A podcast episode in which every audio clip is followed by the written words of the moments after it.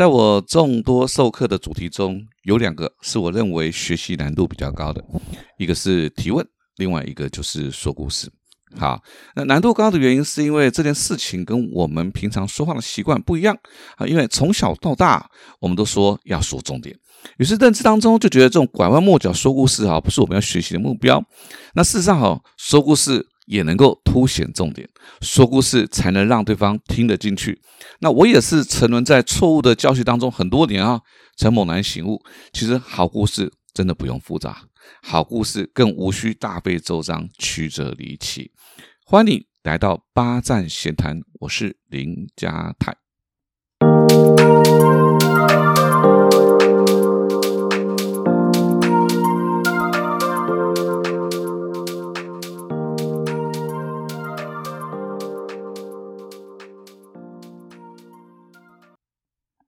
如果我现在问你为什么要说故事？我想很多人会说，因为要打造品牌价值，然后创造产品的价值，可以写小说，创造商机，激人心。哇，这种崇高伟大的目的。好，那这个这个这些崇高伟大目的后遗症就是很多人他就不会说故事。好，那你问他说你为什么不会说故事？他就直接告诉你我没有故事，我没有故事。那我认为啊，为什么要说故事？我的答案是想说就说吧，而且不分男女老幼。古今中外，大家都很喜欢听故事。我记得我儿子小的时候啊，每次能哭，然后我就跟他讲说啊，印度有个小孩啊，就停下来听我讲。好，只是这一招啊，到后来慢慢长大之后，还可以说啊，然后呢，好，那说我故事要翻新了哈。那我讲这个是说，其实啊，大家都喜欢听故事，所以其实不用把故事哈捧得那么的高。好，你你才有故事可以说。其实你有这样的想法，你就不会想要学，因为一开始就选择打退堂鼓了。好。那第一件事情我们要谈谈呢，你觉得什么是故事？好，我的课堂当中呢，我会有六个选项啊，让大家来选择。那同样的，我也让各位来选择，你觉得什么是故事？A，很久很久以前；B，让对方有感觉；C，感受到内容的温度；D，让对方脑海浮现情境；E，可能只是一句话；F，以上都是。你觉得我刚刚的六个选项当中，哪些是故事呢？答案是 F，以上都是。好，这个英国啊，《每日镜报》举办过一次三字小说的征文活动，结果呢，获得第一名的他写的是 “God is dying”。好，中文我们就翻译成“神垂死”。好好，呃，如果现在我们前面一匹马一啊，那我现在给你形容，我觉得这匹马好像唐三藏骑的白龙马。你会不会觉得脑海当中就会浮现这个唐三藏、唐三藏骑的马，甚至连孙悟空、猪八戒都出现了？好，换句话说哈，有太多人呢把故事哈想的太复杂了，好，以以至于让自己寸步难行，干脆就放弃了啊，变成一个我不会说故事的借口。好，那同样的啊，为什么同样说故事，有人可以说到很感动，也有人说到，哎，说完故事之后，你只会淡淡的说，哦，说完了，那完全没有感受。那个那个差别就在于啊，有些人只是叙述一件事情。我打个比喻啊，这个下大雨的时候啊，那个雨水从屋顶啊滴滴答答的流下来啊，我就称之为叙事，就是一个流水账，当然就不会有感觉。但故事呢，就像水舞一样，它经过编导设计的，它就很好看。如果再加上灯光、音乐，那就更吸引人了。这就是后段我们要谈的说故事的技巧。所以啊，先让自己开口说故事。到会说故事，然后再学习编故事，好才会看了一堆啊说故事的书，听了一堆的好故事，但到头来却还是不知道怎么说故事。所以我们就先从故事从哪里来开始说起吧。那前面有提到故事的产生其实很简单，或许你根本不相信我会这么说。那我们就来帮各位回想一下小时候你听过的几个故事啊，比如说华盛顿砍樱桃树啦，牛顿看到苹果从树上掉下来。啊！司马光打破水缸，把同伴救出来，还有什么凿壁取光啊？等等等等等等。其实啊，我们先不谈这些故事的真实性了哈。我们不可否认啊，这些故事、这些故事都是小事情，它也不是什么惊天动地的大事情，对不对？哈，不但如此啊，这个前阵子啊，赖啊这个有流传一段四分钟，是大陆脱口秀演员叫杨波，他讲了一个，他讲了几个段子，哇，大家笑得很开心。好，那我因为好奇哦，我就陆陆续看了几个呃比较出色的脱口秀演员的表演影片。好，不论是周奇墨、呼兰、黄西、王冕、庞博这些等等等，好，这让我们笑到流泪的段子，主要都是对于社会的观察。人跟人之间的互动，生活中的小事情啊，那就是因为这些故事背景发生在日常生活周遭，所以啊，他听到之后就有共鸣，才会产生那种笑点或泪点。包括我在课堂上，我在分享我自己的一些过去在职场当中的故事，发生的故事，其实也都是来自于过去我跟人的互动的过程。那经过编辑设计，再用比较戏剧性的方式把它表达出来。所以啊，像这阵子我们都做过的相同事情，比如说打疫苗啦，对不对？刷实名制啦，买年菜、吃年夜饭、发红包，这些都可以把它变成故事。好，所以多观察、留心身旁的人物的互动对话，并且把它记录下来，你你就可以收集到越来越多的故事题材。先让自己有故事，我们才能进入到第二个阶段，放大故事的亮点。好，那有了故事的题材素材哈，如果没有设计编排，就变成我们刚刚说的流水账这样的叙事哈。但如何放大故事的亮点呢？那前面提到，我最近常听脱口秀啊，有一位被节目封为脱口秀天花板的，叫做周奇墨。那他一个段子啊，就在讲机场这个摆渡车啊，就是有时候我们搭飞机不是直接从那个空桥上搭飞机，而是到了登机口。啊，搭上这个巴士啊，去搭飞机，那个叫摆渡车。好，他说他很讨厌摆渡车，很讨厌呢。他不但在这个演说过程当中演说俱佳的表达摆渡车在机场当中转折绕来绕去的那个感觉，那突然爆出一句话，他说他把摆渡车在机场当中绕来绕去的叫做回转寿司。哇，全场哄堂大笑。这个放大故事亮点的方法叫做比喻啊，比喻好，嗯。把故事这个的好，这个故事的好处啊，原本相对抽象、模糊、具体啊，不具体的，我们用故，我们用这个比喻的方式，让它变得具体、有深鲜明、有有可以深刻的印象。好，如同前面提到的回转寿司，那么受到这个段子的启发哈，我就想到我在上课的时候呢，我就讲过一个叫鱼缸里面都是鱼饲料的故事。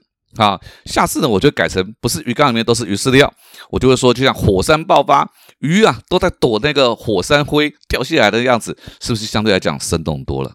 好，那这样的比喻哦，就可以让那个情境变得更鲜明、更有趣味性。那除了比喻之外，还有将细节放慢或放大来夸大形容，好设计转折，好的铺梗点，好以及数字的拟人化。还有类比以及反差对比这六种方法，都可以把故事的亮点突出，产生那个效果出来。那如果你觉得哈，第一个、第二个还是很困难，那第三个方法就容易多了，那就是把听到或看到的好故事记录下来，好，甚至上网了解这个故事的来龙去脉。好，在我的粉丝页这个八站闲谈啊，目前被分享跟留言最多的一篇文章是两年前。国军呢，直升机坠毁啊，造成包括参谋总长是一名，一共八位军官的殉职。那在文章当中呢，我引用了张曼君老师说的一个故事，就是坐头等舱头等舱的美国大兵，来凸显台湾和美国对军人差异的这种社会文化。那其实这篇文章我收藏了很久，我也很喜欢，只是没有想到啊，有一天会派上用场。那除此之外，好像天使会飞，因为它很轻。啊，以及美国前国务卿鲍威尔很多很多的故事，其实我都把它记录在我的呃资料库当中。那其实这些故事呢，也都深深的影响我的价值观。所以，不论你是否能够创造故事、创作故事，我认为收藏这些好故事，也能可以让自己可以运用的素材增加，也学习这些说作者说故事的技巧。那第四，啊，千万不要急着把故事说完，才能够创造期待。以及产生戏剧效果。好，我在课堂上会说一个，我去中部为某家企业上课的。好，那因为客户就很客气，就说啊，因为明天一大早说帮你安排住在员工宿舍。好，我就很开心去。好，那一天台风天，好，我到了宿舍三楼，电梯的门一打开，我大呼我倒抽一口气。为什么？整个三楼没有灯，没有人。好，我就按照这个经办跟我说，三零四号房，我就拿了钥匙在三零四号房前面开了很久，打不开，已经一片漆黑，我又打不开门，你知道那个心情有多么的恐惧。后来把手机的灯光一照，不是三零四，是三零七，换房间了。好，我就赶快开门住进去了。啊，就到了十点多啊，忽然我就听到我的门口有一群人走过，我不敢开门。我不敢开门，我不知道开了门之后会怎么样。好，那到了半夜两点多，我尿急起来上厕所，可是哦，我就听到很清楚哦，很清楚听到那种开关那种咔咔咔咔那个声音，你知道吗？好，可是我记得我的房间里面的开关没有那个声音啊。我想啊，不管他去上厕所，开完上完厕所之后啊，我就把房间所有的开关每一个都去按一遍，我就是没有听到那个咔咔咔，可是那个声音啊就在我旁边。好，这就是我的经验，我的故事。OK，那像这样一个带着悬疑甚至有点恐怖气氛的故事，我们的说话速度就要去控制它啊，语调的高低轻重的搭配。那如果在现场还要不要加上表情，还有肢体动作，你才能够让观众被这种气氛引导，把故事发挥它的效果出来。所以啊，如何培养故事的表达技巧呢？我除了在上课当中，我有鼓励大家看一些影片啊，比如说之前呢，这个我都鼓励大家看《奇葩说》啊，哎，现在多了一个叫脱口秀大会，大家都可以多看这些啊演出者他们的表现来表演，也可以方便你来参考。那第五个啊，如果你想增加故事的真实性，好让观众更容易融入故事的情境，你就可以在细节下功夫。那么什么叫细节啊？以下两个说法，你觉得哪一个比较真实？A，我有个客户。非常难产。B，我有个客户住在仁爱路圆环附近，非常难，非常难产。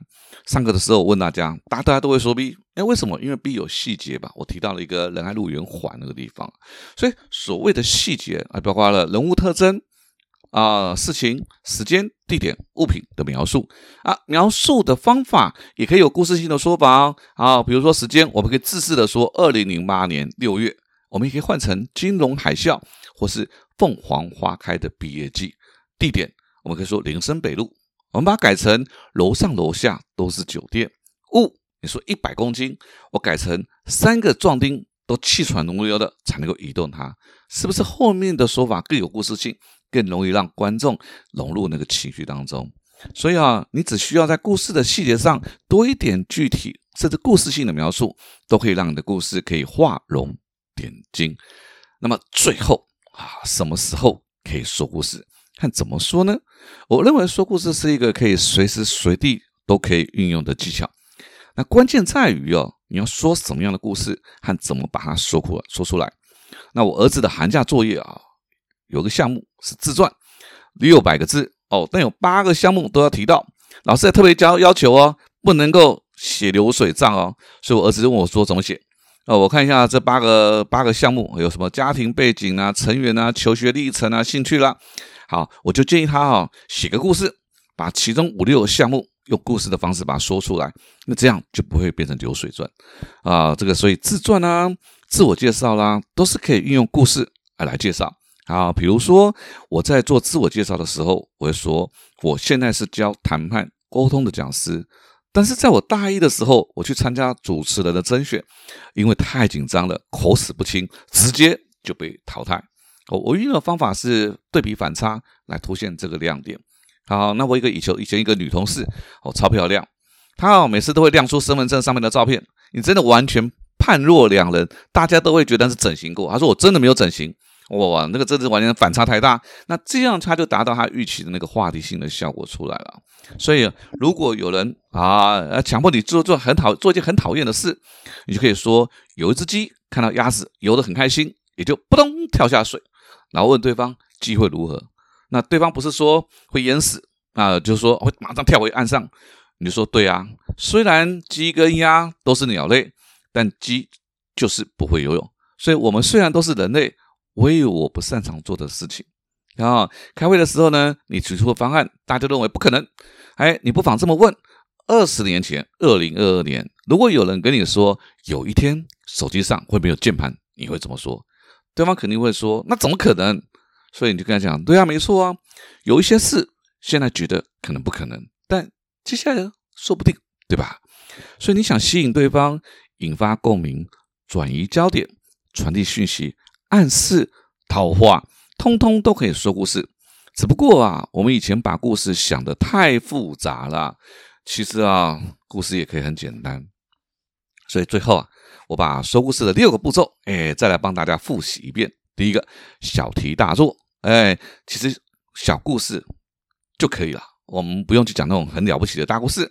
那第二个就是借题发挥，好，这个放大故事的亮点六个方法：比喻、类比、细节放大、转折铺梗、对比反差以及数字拟人化。